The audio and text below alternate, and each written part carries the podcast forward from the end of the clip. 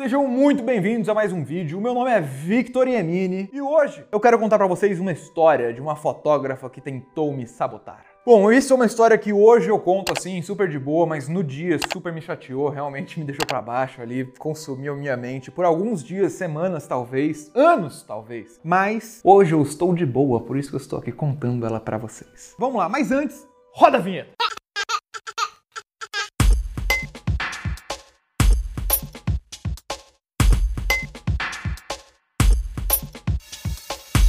Talvez nem todos vocês saibam, mas eu era fotógrafo de teatro. Por alguns anos eu fotografei exclusivamente teatro. Isso eu gostei muito, porque para eu conseguir uma ótima fotografia de teatro, não dependia muito que eu manjasse de todas as técnicas artísticas. Quando eu comecei, eu não manjava tanto assim de luz, não sabia tanto de roupa, de estilo de cabelo, de posição do corpo. E num espetáculo teatral, tudo isso já está pensado. Eles têm ali um profissional da luz, tem um profissional do visagismo que cuida ali da maquiagem, do cabelo, muitas vezes até da roupa também, mas tem figurinistas, tem profissionais para todas as áreas, até diretores de corpo. Então foi uma época de grande aprendizado. Eu ainda fotografo teatro, não exclusivamente, mais como antigamente, porém é a minha casa. Foi dali que eu comecei, foi dali que eu construí tudo que eu construí hoje.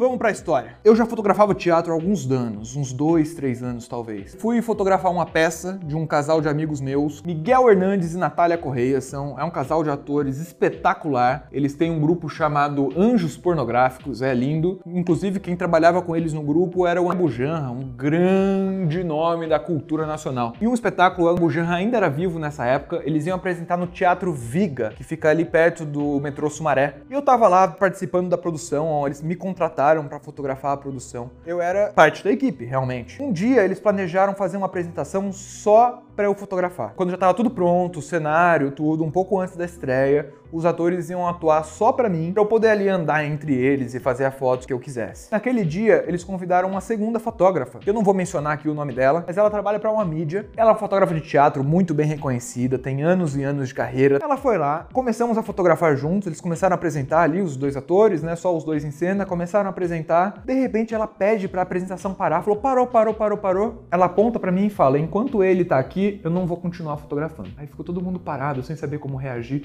E eu nem tava fazendo a mesma foto que ela. Alguém perguntou por quê? Ele falou, não, porque ele pode roubar a minha composição. Ela falou assim. E eu tava, tipo, em pé na arquibancada, tirando uma foto assim de cima para baixo, e ela tava ali, pertinho deles, com posições completamente diferentes. Eu não entendi muito bem. Mas na hora eu falei, não, tudo bem, claro, e, e levantei e saí super chateado, né? Passei ali, voltei para casa super chateado, pensando assim com a cabeça a mil, xingando ela na minha mente. Vocês já devem ter passado por algo semelhante. E tá bom, passou, fotografei a peça outro dia e gerei todo o conteúdo sem problema nenhum. Passaram-se alguns meses, eu fui fotografar uma outra peça e quando eu cheguei, ela, essa peça já tinha estreado, né? Já estava em cartaz, então eu tinha que fotografar da arquibancada mesmo, como se fosse plateia normal. Quando eu cheguei lá, quem estava? A tal fotógrafa. Ela me reconheceu, ela já me viu dali. Quando ela me viu, ela levantou e foi conversar com os produtores. E isso eu já comecei a pensar, vixe, será que ela vai fazer a mesma coisa da última vez? Será que ela vai falar para eu não fotografar de novo, que ela não fotografa comigo? A minha primeira reação foi ficar bravo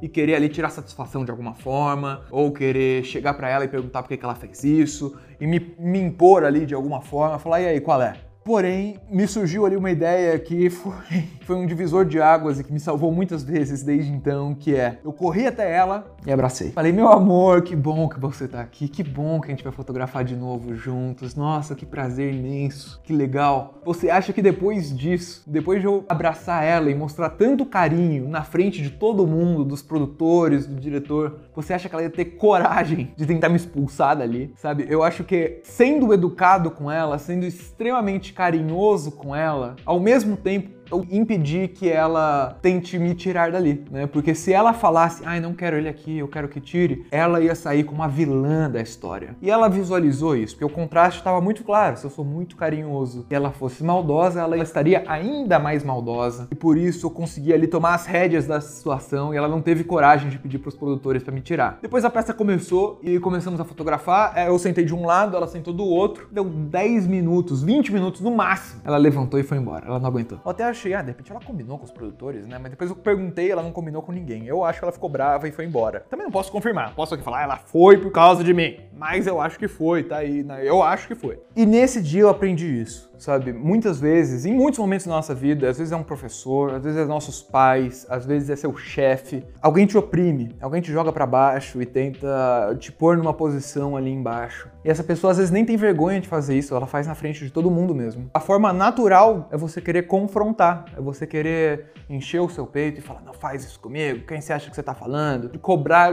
dessa pessoa de forma agressiva, ou talvez ser até agressivo e incisivo com essa pessoa. E eu te digo por experiência que esse não é o melhor caminho. Como eu contei nessa história agora, a melhor forma de desarmar essa pessoa agressiva é dar carinho. Parece contraditório, parece que você está se rebaixando. Fala, como que eu vou me rebaixar a isso, a abraçar aquela pessoa? Não é isso, você não se rebaixou, porque estrategicamente você desarmou completamente aquela pessoa e ela não tem mais armas para te atacar. Parece que foi uma coisa que eu percebi assim, mas nessa hora eu não sabia que isso era tão importante. Passaram-se alguns meses de novo, talvez anos, não lembro. Acho que foi no final desse ano, no Natal, eu encontrei com minha família e acabei ali conversando com meu avô, ele tava falando sobre várias coisas, ele me contou que ele foi expulso do exército. E porque ele teve confusão lá com o superior dele. E acabei contando essa história. E quando ele ouviu essa história que eu acabei de contar para vocês, ele virou para mim assim e falou: "Como você sabe disso? Porque se eu tivesse, se eu soubesse disso que você acabou de me falar, eu não teria perdido vários empregos". Sabe? E é muita verdade. Eu acho que eu mesmo já perdi muitas oportunidades por ter agido de forma errada. E já digo aqui para vocês, sempre que vocês se pegarem nessa situação, viram que tá apertando, que tem alguém tentando pisar em cima de vocês, te deixar para trás na frente de todo mundo, ao invés de responder com agressão, que gera mais agressão, que gera mais agressão, você pode quebrar esse ciclo de agressão retrucando com carinho, porque como que a pessoa vai, como que a pessoa vai te atacar depois de um carinho? É, não tem como, não tem como mesmo. Essa, esse é o segredo, é uma estratégia muito boa. Tenho certeza que vocês já passaram por alguma situação assim e tenho certeza que algum dia vocês ainda vão passar por uma situação assim. Então, se você se vê nessa situação, lembra do Vitor lá contando essa história no fundo da sua cabeça e abraça a pessoa.